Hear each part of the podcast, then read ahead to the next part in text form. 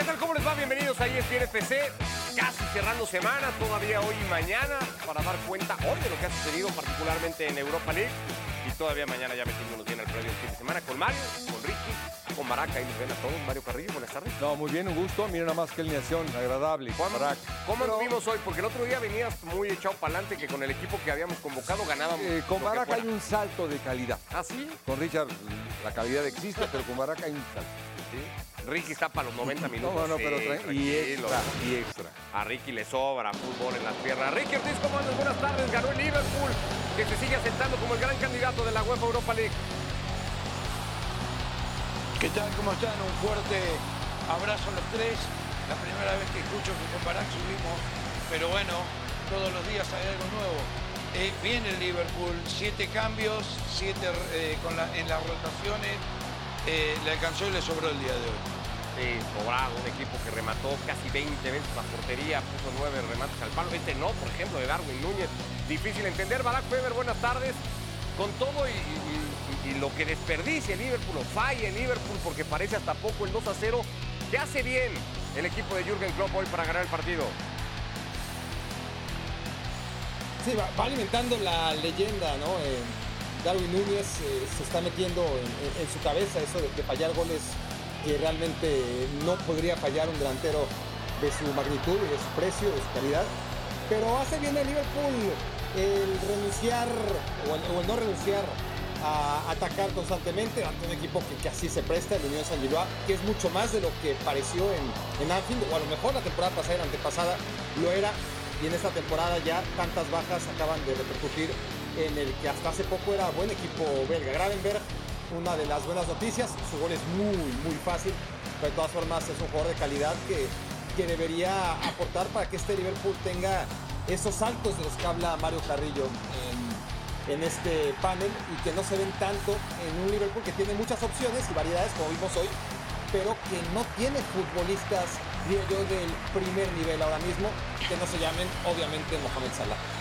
Diogo Jota para definir el 2 a 0, así terminó el partido, el equipo había ganado 3 a 1 de visita su primer compromiso, así que de momento tranquilo, este es el dominio que tiene ante conjuntos belgas, de 16 partidos, 13 victorias, única derrota en un lejanísimo ya 1978, así que ahí está la victoria un equipo tratando de pasar página de todo el escándalo de mitad de semana del que se seguía hablando hasta hace unos horas casi, eh, después del partido contra el Tottenham. ¿Te gusta el equipo de Club, Mario? ¿Te gusta este Liverpool?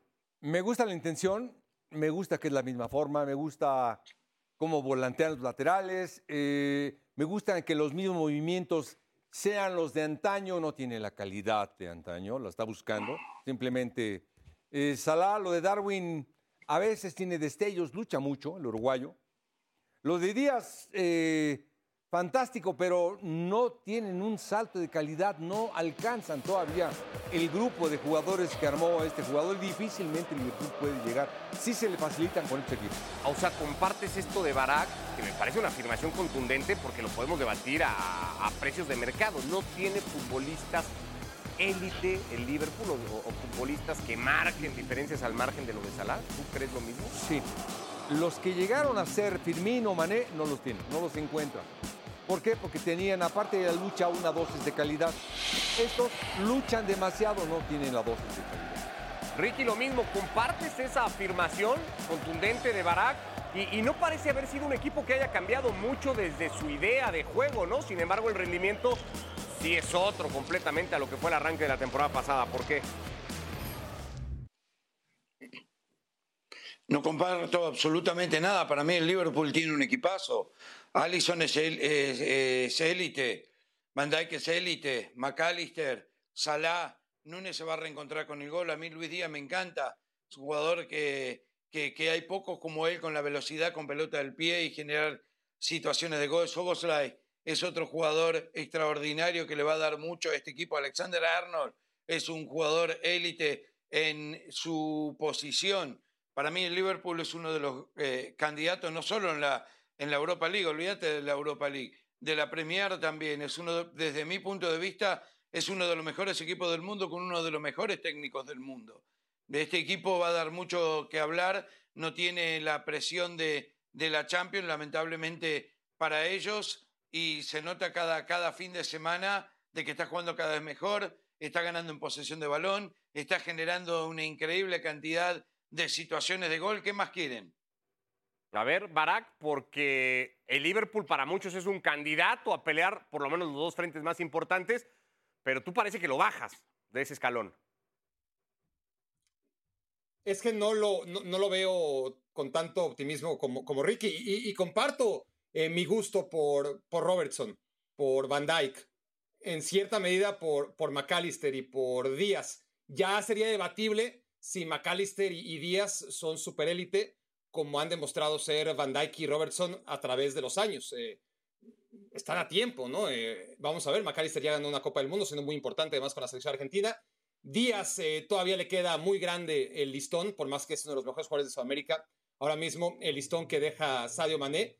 Y en general, si vemos el mediocampo que tenía este equipo durante años, ¿no? Que, que, que, que era algo muy sólido, con Henderson, con Fabiño, con Milner, y, y que ahora tiene ciertamente a McAllister, que tiene a Soboslai, que tiene talento, pero es intermitente y, hay que verlo, ¿no?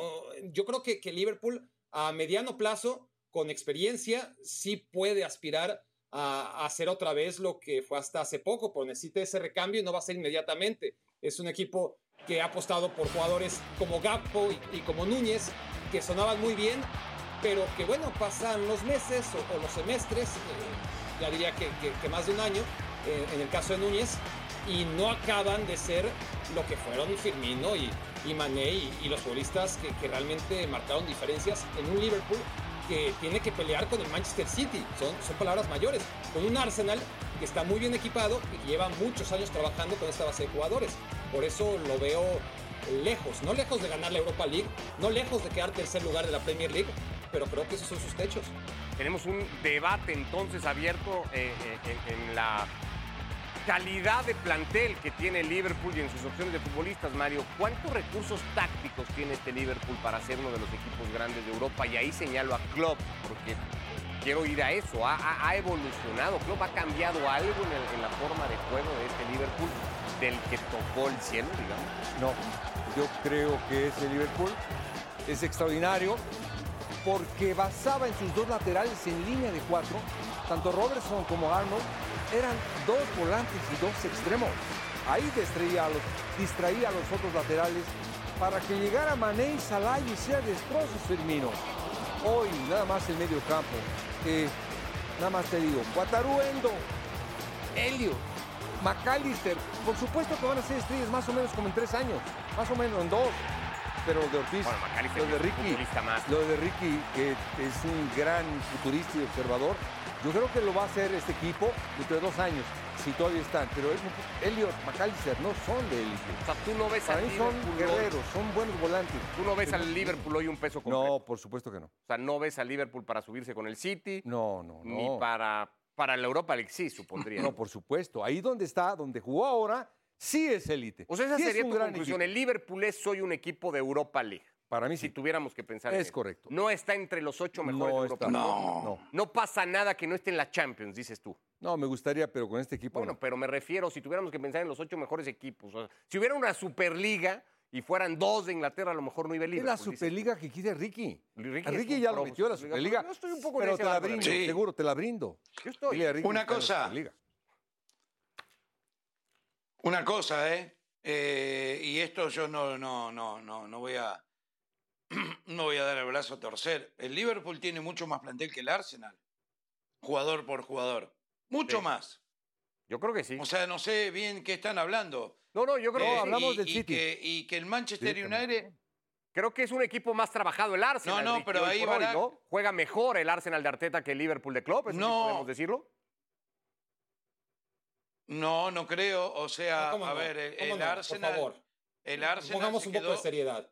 No, el Arsenal se quedó el año pasado, arruga en los grandes partidos, eh, arrugó en Champions el otro día, eh, no tiene un equipo élite de, mi punto de vista. Le va a costar clasificar a Champions este año en la Premier, mientras que el Liverpool es un candidato que le va a pelear al City hasta la final. Tiene mucho más equipo y juega mucho mejor el Liverpool que el Arsenal. Miren los partidos y se van a dar cuenta. A ver, Barak, yo quiero volver a insistir en el tema Klopp, porque al margen de reconocer a Klopp, y creo que eso es innegable, a la par de Guardiola, o, o dos centímetros abajo de Guardiola, no sé dónde lo queramos poner al alemán, ¿no le ha faltado a Klopp darle más Sí, elementos a este sí, sí. Liverpool? O sea, no, no, no bajó los brazos y dijo, pues Robertson y Arnold no están en el mismo nivel, perdí a Mané, eh, Salah no es lo que fue, y, y por eso mi equipo no rinde igual. ¿No era chamba un poco de Klopp? A ver, es que claro, lo, esta- lo estamos comparando co- con, lo mejor de lo mejor que, que- que es Pep Guardiola y además con recursos ilimitados como los que ha tenido Guardiola.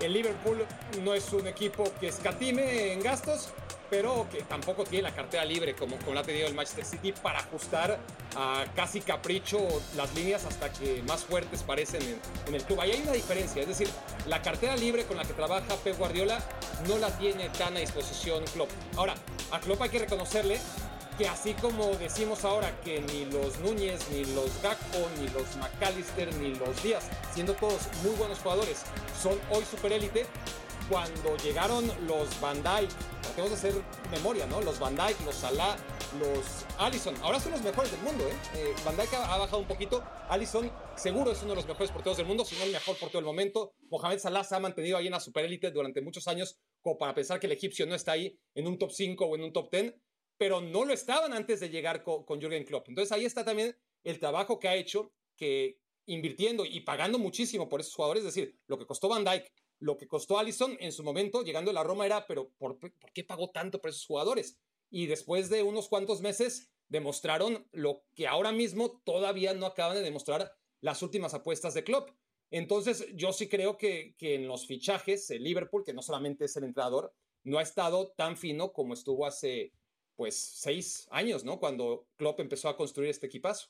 No, yo, yo creo, perdón, perdón. No, no, por Yo creo que sí está fino. Simplemente, cuando tienes a Luis Díaz y trabajas con Luis Díaz y el colombiano levanta la cabeza y se va en diagonal y desburla por la derecha y, y vas y le insistes y trabajas y trabajas, también la aportación de la calidad técnica, de la asimilación táctica del jugador. Hombre, por favor, eh, lo de Salah ni hablar. Pero, eh, por ejemplo, hoy te hablaste que de los goles del uruguayo que falló. Sí. Ahí está el uruguayo, lucha muy bien, pero no tiene esa calidad, esa recepción de espaldas, tiene la lucha, le falta esa dosis de que no puede hacer nada el entrenador. Bueno, vamos a ver a un técnico que está ahí tratándose de meter a ese pool del que cada vez se habla más. ¿Dónde está Klopp? ¿Dónde está Guardiola? Es una aspiración de Xavi Alonso estar ahí. Probablemente no lo esté hoy, pero ha ganado su equipo el cuarto partido consecutivo. Sigue invicto en esta temporada. Ricky ha ganado ocho de los nueve partidos que ha jugado. Y no sé si junto al Liverpool, este Bayern Leverkusen es el gran candidato para pensar en la Europa League a día de hoy. Sí, sin lugar a dudas. Este equipo está muy bien.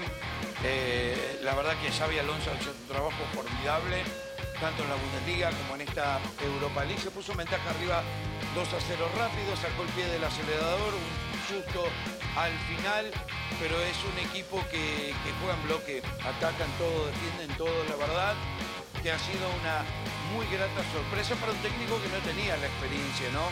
Eh, que no se sabía hasta dónde podía llegar. Hay que dirigir a este equipo y hacerlo jugar como lo está haciendo jugar. Eh, me parece que hay que sacarse sombrero y aplaudir a Xavi Alonso porque eh, va a dar mucho que hablar de acá hasta fin de temporada. En 20 minutos lo tenía 2 a 0, partido básicamente liquidado y generando muchas opciones. Y ya muy sobre el final se lo terminan descontando. ¿Es una aspiración real pensar que Xavi Alonso va a ser un técnico de élite, Mario? Lo Sí. que le ves hoy al español. Primero como jugador que lo vi, después cómo debuta en el Bayern Múnich cuando va del Madrid al Bayern Múnich, como el primer día es el que arranca y mueve la batuta como jugador. Y ahora en la primera jugada, Ricardo, ahora en la primera jugada, ves la recuperación de la pelota, cómo lo hacen, con qué velocidad, con qué potencia y la claridad con la que desdobla. Es un entrenador que trabaja y va muy bien.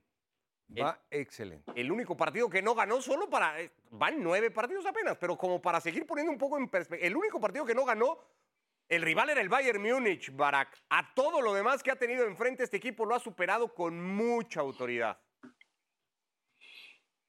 Sí, incluido un partido contra el RB Leipzig, que también anda muy bien y que debería ser junto al Dortmund eh, el rival del Bayern Leverkusen. El rival no debería ser el Bayern Múnich. Si el Bayern Múnich se baja al nivel de sus perseguidores esta temporada, será porque el Bayern se va a bajar, ¿no? No, no porque tengan herramientas los demás para darle batalla, más allá de que 90 minutos sí que lo pueden hacer y hasta le pueden ganar. El Bayern Leverkusen en ese partido no fue necesariamente superior al Bayern Múnich, sí lo fue durante algunos tramos y acaba sacando un empate en, su, visita al equipo dirigido por Thomas Tuchel. Es un equipo que ya funcionaba muy bien la temporada pasada, a pesar de que no había hecho eh, Alonso más que llegar y, trabajar con lo que tenía, las herramientas que le dejó Seoane. ¿no? Esta temporada ha logrado ajustar y, e identificar los puntos débiles del equipo, ¿no? Eh, la capacidad, hoy no juega, pero, pero vaya que Grimaldo por la izquierda le ha dado la profundidad que, ya le daba Frimpong por derecha, que es uno de los jugadores más destacados de este equipo. La llegada de Granit Xhaka, un jugador de mil batallas en la superélite, que le viene muy bien también al Bayern Leverkusen.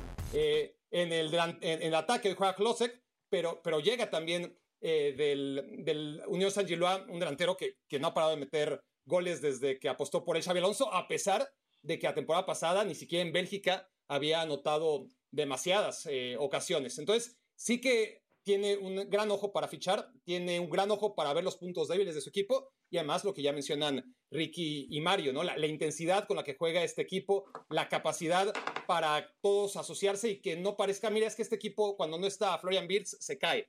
No, casi que da igual, sí, Florian Wirtz marca las diferencias, sí que hay futbolistas eh, determinantes como Frimpong que, que tiene que jugar siempre por derecha, ¿no? Pero sí que es un equipo que juega cada partido al límite y, vamos a ver para qué le alcanza dentro de un calendario que exige mucho. Hoy sí tuvo varios jugadores que, que por fin le da descanso Xavi Alonso, pero en general la temporada es larga y el Bayer Leverkusen con otros técnicos eh, ya ha tenido momentos muy altos, eh, con Peter Bosch, con, con Seane, ahora mismo recuerdo. Las primeras vueltas suelen ser muy buenas, las segundas vueltas suele caerse el Bayer Leverkusen. Que esto sirva como antecedente porque sí yo creo que Xavi Alonso está en otro nivel respecto a los anteriores. Bueno, Klopp, Xavi Alonso, Mourinho, o sea, vamos del primero al tercero, Ricky, en ese orden hoy para ver a la Roma. Como te gusta buscar, Roña, ya te conozco, Ricky Push, te conozco de chico. No, se empieza al revés. El, tercero es el primero y, es para atrás. A ver, Lukaku es un jugador que le da mucho a Mourinho, está haciendo goles todos los partidos. Ahora eh, está con un técnico que se siente cómodo. ¿Te acordás cuando dije el Real Madrid se lo tiene que llevar sí o sí? Todos me dijeron que estaba loco.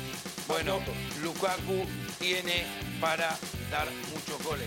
Y esto es lo que tiene, es la Roma. Eh, no le pidamos peras al olmo, porque la verdad es que es un equipo que le cuesta llegar a clasificar a Champions. Históricamente ha sido así. Pero después del bajón que tuvo, ahora se está recuperando gracias a Lukaku, pero principalmente a Mourinho, que sabe dar vuelta a estas situaciones.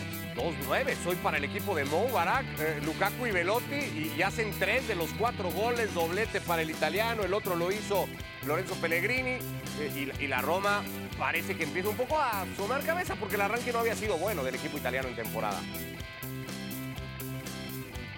No, no, se, ha, comido, algunas goleadas. La, Roma, eh, el Genoa hace poquito les mete cuatro goles.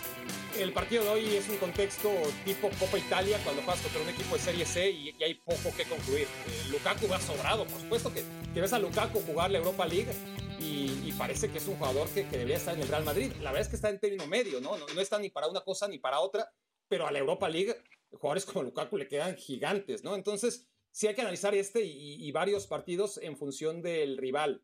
Eh, no es lo mismo, no, es lo mismo enfrentarte a un equipo de media tabla alta en la Serie A, que es a lo que debe eh, trabajar todavía Mourinho para estar a ese nivel, para que podamos contemplar a la Roma como un candidato a, cuarto, a quinto lugar, me parece que está lejos. Para jugar Europa League contra este tipo de equipos, pues sí, atrevido y con dos delanteros, ¿no? Velotti y Lukaku, y, todos son felices, y, Pellegrini se, se, añade a la fiesta. Pero la verdad es que la Roma sigue siendo un equipo inconsistente, un equipo que cuando tiene retos más importantes, equipos de un nivel mayor, o inclusive el Genoa, pues eh, no sabes qué esperar de este equipo con muchas rotaciones hoy, pero sobrado, sí, la Roma, sacando el partido adelante. Cuatro goles a ¿Te gusta el equipo de Mourinho? A mí me gusta mucho Mourinho, me gusta como... ¿Tanto gusta como a Ricky? No, no, no, él es pasión. Ah. Yo, más o menos, como, como técnico, se me hace un jugador extraordinario. Juega a ganar, anular, a ganar. Es práctico, eh, pero... ¿Juega a hoy- ganar? Mourinho juega a ganar. Sí, y ganar es Mourinho juega a mide ganar. el rival, anula a todos y ahí te va Lukaku y ahí te va Velotti. Y ahí va el pelotazo. ¿sí? Eh, pero viste en la banca, el, el jugador vino, estaba en la banca. Dybala hoy. Entonces él... Cinco él- minutos se quedó el Sí, argentino. pero eh, es un tremendo estratega para mí y aparte productivo por años, por años. Nunca pierde. Y te iba a decir, ahora es el Servet. ¿eh? Servet. Sí, sí, bueno. ¿eh? Nada más es Servet, no te emociones. Para mi hermano Ricky, no se emociones, Servet. Bueno, pero tienes, estos partidos los tienes que ganar como lo ha ganado hoy la Roma, ¿no? Porque Claro. si no lo gana 4-0, a lo mejor diríamos, bueno, ni al Cervet es capaz de ganar Es con claridad a Roma, ¿no? Y, y la De acuerdo, sería otra. totalmente de acuerdo. No es lo único que vemos de Europa League. Hacemos la primera pausa en E ESPN FC. Hubo actividad de mexicanos en el segundo torneo de la competición europea. Así que con eso venimos para ver a Edson Orbelín, Andrés Guardado y compañía. Actividad de equipos mexicanos en Europa League, lo seguimos contando en ESPN FC. Andrés Guardado no arrancó el partido hoy en el Benito Villamarín. Betis en contra del Sparta Praga. Sí terminó teniendo minutos, sustituyó a William Carvalho que iba regresando Mario. El Betis lo tenía que ganar sí o sí, aunque empezó con esto, Sí. perdiendo el partido muy temprano. Una jugada a velocidad como centrales. Este hombre se lo gana bien en dos zancadas y va perdiendo el partido. Pero al final, al final, cuando vemos este error, este paso de ruta, Vea, la, extraordinario, ve a Jensen. Ah. ¡Ve de cabeza! ahí no entendí. no entendí. El Betis había pagado también el hecho de tener que estar jugando Barak con eh, Roca como central ante la lesión de Bartra junto a Petzela. El único central natural en el plantel hoy de Pellegrini es Petzela. Y lo pagó en el primer gol. Sí, no tiene, no tiene recursos, eh, honestamente, y mucho menos profundidad del equipo de Pellegrini. Bastante hace compitiendo cuando puede en la Liga Española, encima tiene que competir constantemente en Europa League. Está Isco Alarcón, eh, la verdad es que pocos podíamos esperar que, que fuera el salvador de este Betis, pero lo vuelve a hacer. ¿no? Aparece Isco de nueva cuenta, gran partido, gol pocos minutos antes del final, un partido que se estaba complicando, acaba ganando los tres puntos. Una enorme pelota de Guido Rodríguez. Segundo gol de Isco con la camiseta del Betis. Había marcado ante el Atlético de Bilbao. Ahora regresamos al tema de Andrés Guardado para ahondar un poquito más en lo que es el mexicano. El AEK y el Ajax. Uno a uno. Ahí estuvo Orbelín Pineda eh, en eh, triunfo, bueno, en el empate, quiero decir, de su equipo, que le pudo haber sabido a triunfo porque el partido le estaba perdiendo 1 a 0 con este penal. No sé si el Ajax está para algo más que tratar de competir en esta Europa League, Ricky. No, no lo veo al Ajax. Me gustó eh, el equipo de Orbelín, me parece que jugó un buen partido. Eh, jugando de local se hizo bastante fuerte el Ajax. No es ese Ajax de tener la pelota, rozador, comete errores, la sacó barata. Eh, es una pena verlo el equipo que haya caído tanto. Eventualmente se va a levantar, pero muy lejos de lo que estamos acostumbrados a ver. El croata vida, otro de mil batallas, como calificaba Baraka, Gran Saca, bueno, marcó de cabeza para el empate a uno del AEK. Locura absoluta. Partido completo para Edson Álvarez. No ha completado todos, pero cada vez juega más. Eso es una realidad. Cada vez está más asentado y cada vez es más una referencia del West Ham. Sí, y respaldando a este Paquetá que deja de ser, no deja de ser un tremendo jugador. Y Kudus anda bien por el lado derecho, pero hombre, el enfrentarse a estos equipos en este torneo es algo sensacional mexicano. 2 a 1 la victoria hoy de visita en el campo de el Freiburg. Paquetá había marcado muy temprano. Salai empató el partido y lo terminó resolviendo en el complemento el equipo inglés. ¿Qué te parece lo de Edson y en general lo de los Hammers, Barak? Lo de Edson bien, eh, en general lo de los Hammers, pues a lo David Moyes, ¿no? Eh, contra un Freiburg que, que está muy bien trabajado, el equipo de Christian Strike realmente juega bien, hoy casi siempre, pero no tiene capacidad de definición. Y, ahí está la gran diferencia entre un equipo Premier League que ha gastado mucho dinero como el de David Moyes y un Freiburg que bastante hace también estando aquí en Europa League. Debió ganar este partido desde mi punto de vista, lo gana West Ham porque tiene a futbolistas de nivel de, de Paquetá, del propio Edson, pero pero no es un buen partido del equipo londinense. Vemos y veíamos en el gráfico los minutos de los futbolistas mexicanos que han participado hoy en Europa League. Veíamos el dato de Rodolfo Pizarro, que sigue sin oler la posibilidad de jugar en el AEK de Matías Almeida. Y a lo que quiero ir, Mario, y algunos lo tomarán a otra vez pegándole al mexicano, pero en general, y la pregunta es, ¿por qué no en el segundo torneo de importancia en Europa, que es la Europa League, que ojo que no es la Champions, Sí. no hay futbolistas mexicanos referentes? Bueno, por lo menos este chico anda bien. ¿Quién? Está, Orbelín, anda bien. Pero no es, una- hoy. no es un referente de la competición, ¿no? O sea, no, no, no lo es. enlistas pero- a los 30 que juegan Europa League y no te sale Orbelín Pineda. No, pero ahí va, es importante, ha hecho goles del mexicano. Eh, para mí me ha sorprendido en ese salto de equidad que le ha dado. El que más me ha sorprendido a mí es Almeida. Almeida ha logrado de este equipo, eh, hombre, eh, va contra el West Ham, le compite al West Ham, le compite al Ajax. Oye, estamos hablando que él es el AEK de Ardenas. Eh, Sí. ante un Ajax muy venido a menos.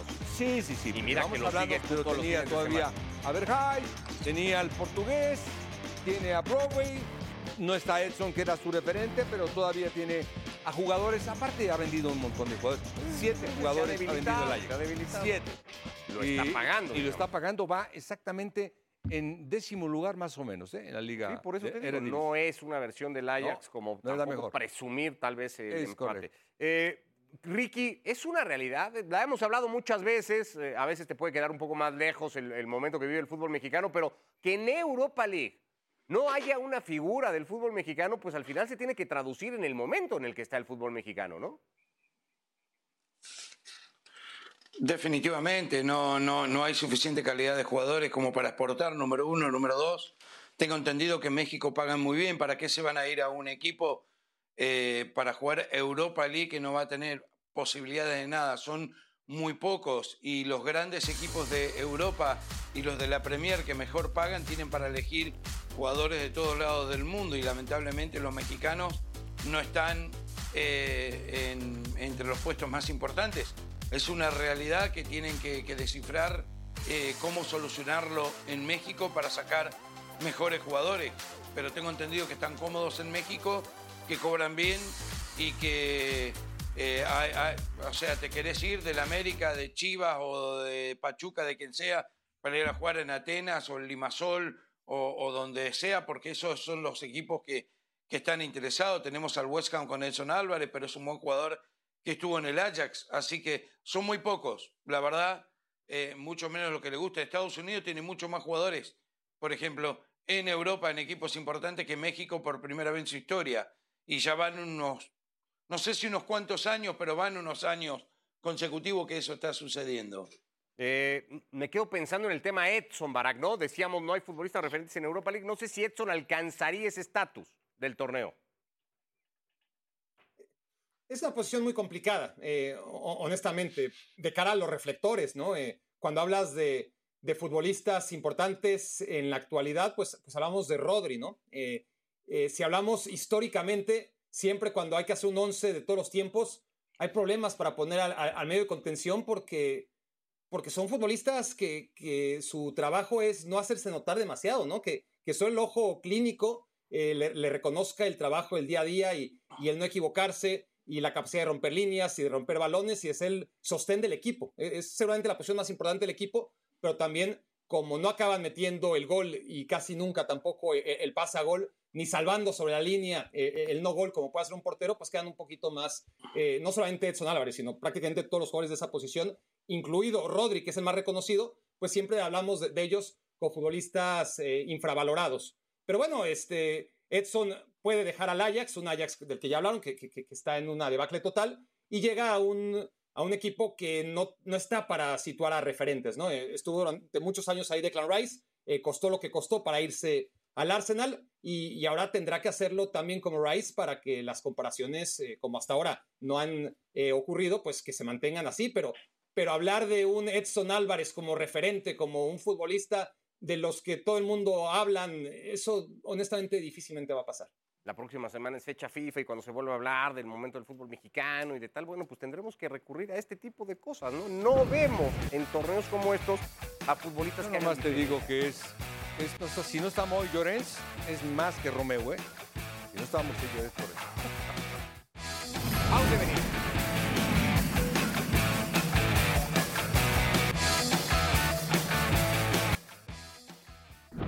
Bueno, la actividad y la agenda del día tiene que ver con lo que tendremos en la señal del líder mundial este fin de semana. Acompáñenos el sábado. El Inter va a recibir al Boloña, el Milan va a visitar al Genoa. El Inter Ricky está bien, ¿eh? Anda muy bien el equipo Inzaghi. Sí. Está muy bien. Tiene un equipo muy completo con Pavar. eh, se ha reforzado muy bien. Eh, Turán ha sido una grata sorpresa. Me parece que este equipo es el gran candidato a quedarse con la, con la Serie A. Eh, Evidentemente en el, en el duelo que jugaron los dos equipos, pues quedó muy mal parado el Milan, no sé cuánto realmente se lo va a poder competir el equipo de Stefano Pioli. Tendremos también eh, Liga AN, vamos a ver al Mónaco tratar de defender la punta de la clasificación porque los monaqués, eh, el- el equipo del Principado está primero, Mario.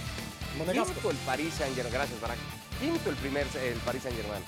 No, no, no. Y aparte la goleada de, de ayer o de antes. Viene de ser sacudido ayer por el Newcastle Pero United. Y este equipo eh, ha perdido todo hasta ahora. Y veremos tempranito, ahora voy con Barak tantito, pero vas, vas a pegarte un madrugón de esos sabrosos para ver. Sí, están invitados Richard y Barak. A las 4 de la mañana vamos a ver a Santiago Jiménez. ¿Cómo va? Eh, y va bien, este equipo juega bien. Me gustó cómo encaró el Atlético de Madrid ayer. Tiene 10 goles en la temporada, Sánchez ya goleador del Eredivisie. Solo el goleador de Bundesliga, hablando de las cinco principales ligas europeas, tiene ese registro goleador. Quiero regresar al tema del Paris Saint-Germain, Barak, porque por lo visto ayer y lo que hemos visto en el arranque de temporada, el último empate ante el Clermont, eh, se puede meter en muchos problemas muy temprano, Luis Enrique, ¿no? Sí, eh, parecía que tras la victoria sobre el Dortmund y, y la goleada sobre el Olympique Marseille ya estaba ¿no? Eh, superada la, la prueba de, de los primeros partidos, donde muchos empates, donde poca claridad, donde juego sin la capacidad de cambiar ritmo que, que- que- en la que tanto cae en riesgo, ¿no? Luis Enrique le pasó en algunos momentos en los más bajos con la selección española y le está pasando con, con el Paris Saint Germain, ¿no? Eh, empieza a ser anodina su, su posesión de pelota, le falta ese cambio de, de ritmo que, que en sus mejores momentos han tenido sus mejores equipos, ¿no? El Barcelona, eh, inclusive la Roma, donde peor anduvo, la selección española. Eh, sí, eh, este Paris Saint Germain, la verdad es que ya señalar a Luis Enrique, eh, después de que hemos visto tantos perfiles de entrenadores distintos, sería muy torpe, ¿no? Pero bueno, es ahora el, el encargado de mejorar lo que no hicieron tantos otros perfiles de entrenadores. Y la verdad es que parece que está peor que nunca, ¿no? Que, que- que estaban mejor con Galtier.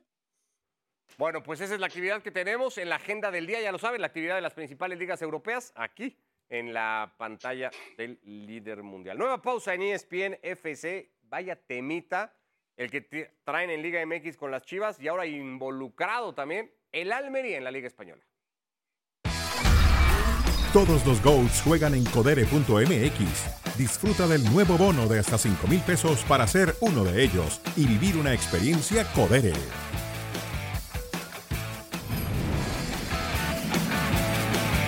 Realmente eh, quiero decir que hoy estoy aquí para responder a todo lo que es el partido del clásico de Tapatío, todo lo que concierne al equipo, como esta pregunta que me ha, que me ha hecho, y, y yo no voy a hablar de, de otras cosas más. Estamos pasando un momento eh, obviamente complicado eh, y estamos haciendo eh, a base de humildad, trabajo y enfoque.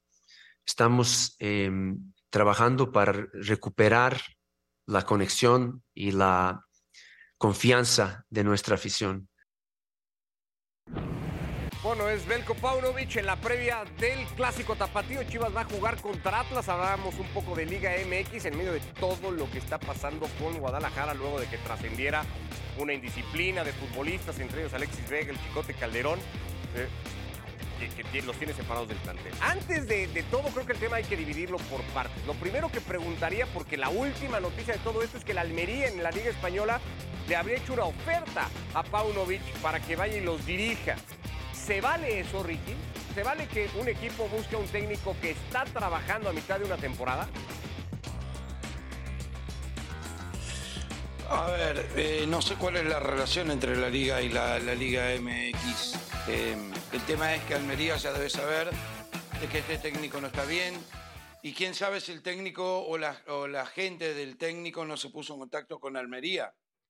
Eh, esa puede ser otra opción.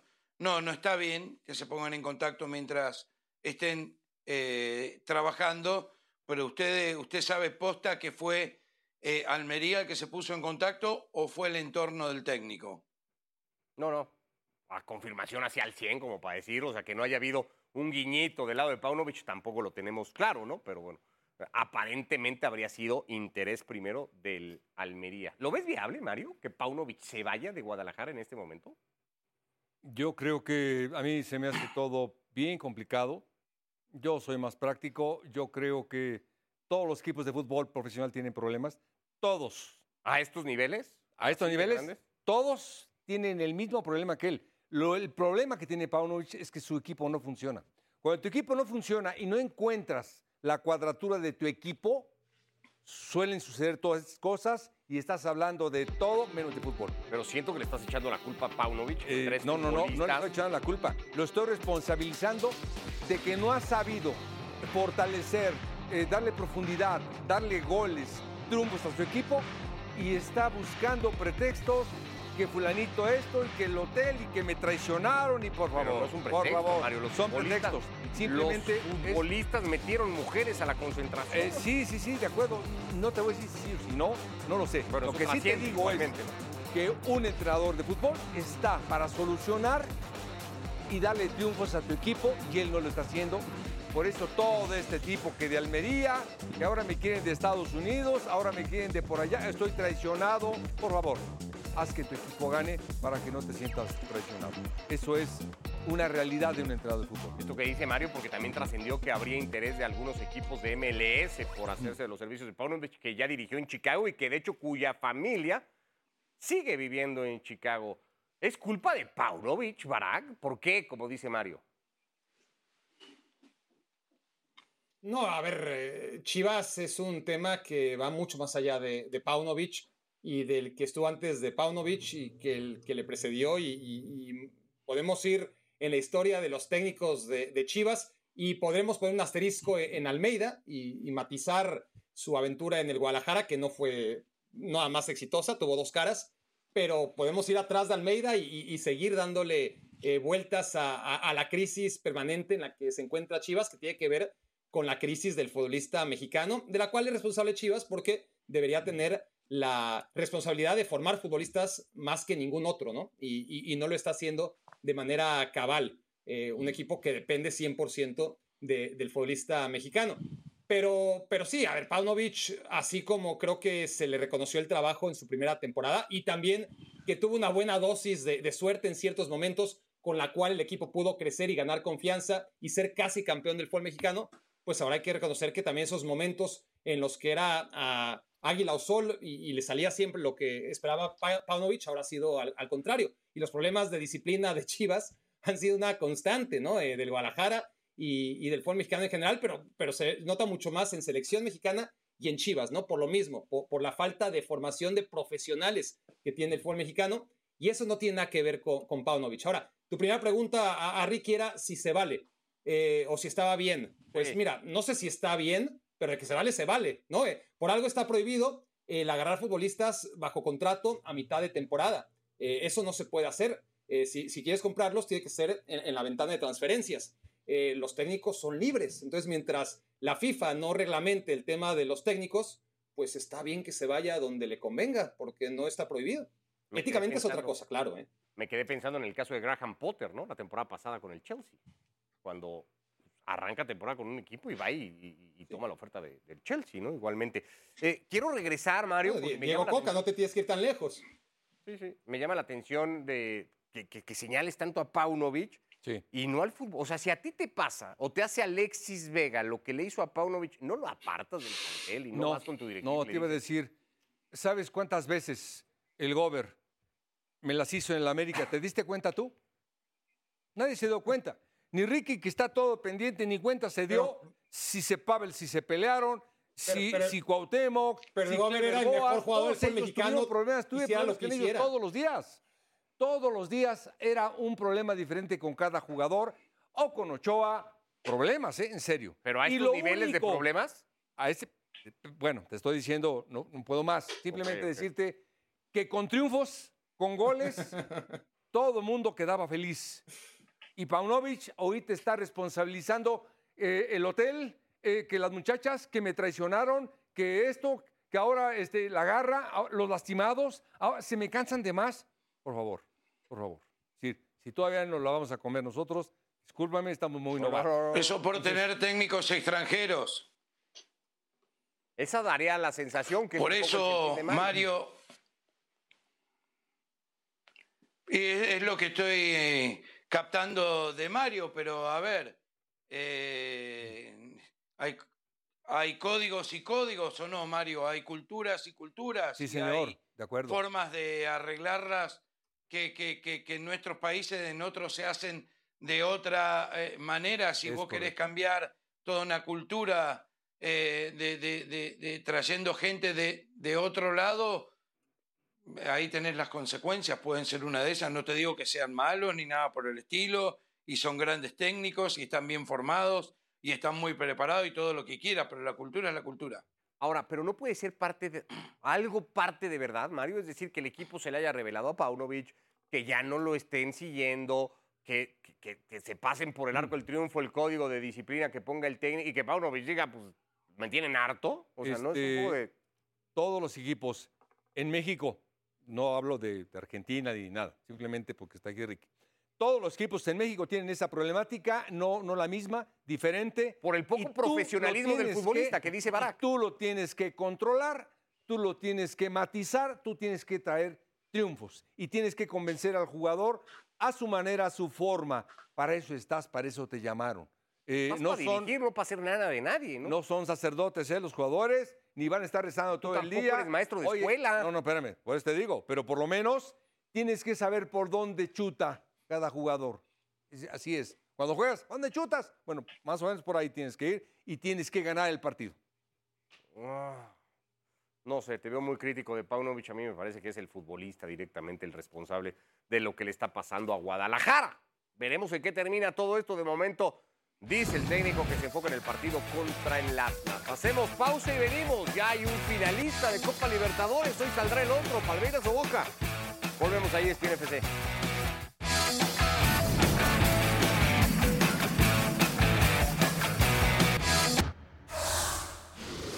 Ya hay un primer clasificado, Baraca, a la final de la Copa Libertadores, además en un hecho pues histórico, una enorme oportunidad para lo que pueda hacer la carrera de Marcelo. Increíble, ¿no? Lo, de Marcelo, en menor medida lo de Ganso, lo de Felipe Melo. Ganaba Internacional 1-0 con gol de mercado. Es mejor equipo internacional. Diría que Internacional eh, pudo aniquilar a Fluminense en una, en dos, en tres, en cuatro ocasiones. Pudo acabar en goleada. Al minuto 80 no se veía por dónde Fluminense podía remontar, pero remontó en los últimos 10 minutos y siendo peor equipo desde todas las facetas del juego, menos en la definición de los últimos goles, acaba avanzando a la final de la Copa Libertadores. ¿Qué te pareció, Ricky, el partido como tal y la presencia de Fluminense en la final? Y los brasileños están dominando la Copa Libertadores. Tienen un, un gran equipo. Cano como número 9, un jugador que comenzó en equipos muy chicos, creo que pasó por Chacarita, tuvo una lesión muy, muy grave y ahora está imparable. Eh, estos equipos no, no hay con qué darle. Hasta que no vuelva Independiente a la Libertadores, señores, olvídense de los equipos. Este es el gol justamente de Cano, el 2 a 1 para Fluminense. Antes Kennedy, que había venido de cambio para empatar el partido. El gol igualmente que clasifica al equipo a la final. El rival saldrá entre Palmeiras y Boca. Mario, un Boca que viene muy a la baja y que entre otras cosas viene de perder el clásico el fin de semana pasado. Viene muy a la baja. Bueno, y tuvo cambios, ¿eh? Boca Juniors, que jugó con jugadores. No es pretexto, le ganó muy bien River Plate. Aparte, qué ambiente, qué partidazo. Simplemente yo creo, veo un poquito mejor, un poquito mejor al equipo brasileño. El partido, por cierto, está en la señal de ESPN 2 en la plataforma de Star Plus a las 6 de la tarde, hora del centro de México, Palmeiras ante Boca Juniors para ir a la final de Copa Libertadores donde estará el club y donde estará Marcelo. Digamos el dato, 14 futbolistas en la historia han podido ganar los dos torneos a nivel de clubes más importantes en Europa y en Sudamérica. Marcelo busca ser el decimoquinto. ¿Dónde hay que poner a Marcelo, Mario? Primero- Como futbolista, ¿dónde hay que ubicarlo en la historia? La verdad que qué pregunta tan difícil, pero lo que sí te digo es uno de los laterales más completos que yo vi en mi vida. Ahora está volanteando a sus 40 años, juega de volante, aparentemente el lateral izquierdo juega de volante, tiene fútbol, tiene gol, es asistidor, eh, todavía juega, todavía disfruta. En verdad que es bien difícil ponerlos en, en qué lugar, pero de los mejores laterales del mundo, pero espérate, está en los tres primeros, tres primeros. Alguna vez escuché decir que Marcelo Ricky era un 10 con espíritu de extremo que jugaba de lateral. ¿Más o menos? Sí. Sí, sí, de, de- como todo brasilero que juega de lateral izquierdo. De niño, de chico jugaban de 10, pero siempre hubo uno mejor y los mandan, los mandan a marcar la punta. Eso es muy fácil. Esa es la historia más, más antigua del, del- del fútbol. Eh, pero ya está grande, sin lugar a dudas. Eh, ¿Y en qué lugar lo pongo? Yo lo pongo de lateral izquierdo, Ricardo. sin lugar a dudas. No hace mucho lo que es el fútbol, ¿no, Barack? No hace mucho se hacía viral la imagen de Marcelo fracturando a un compañero. Hoy Marcelo va a jugar la final de Sí. Copa Libertadores. Bueno, no va a ser favorito si es el Palmeiras, pero, pero ya veremos. Bueno, pues lo contamos mañana, entre otras cosas, esa final confirmada de Copa Libertadores. Ya nos vamos hoy. Gracias, Barack. Abrazo, Ricky. Mario, un placer. Un gusto. Lunes a viernes, Chao. TNFC, 3 de la tarde. Acá nos vemos.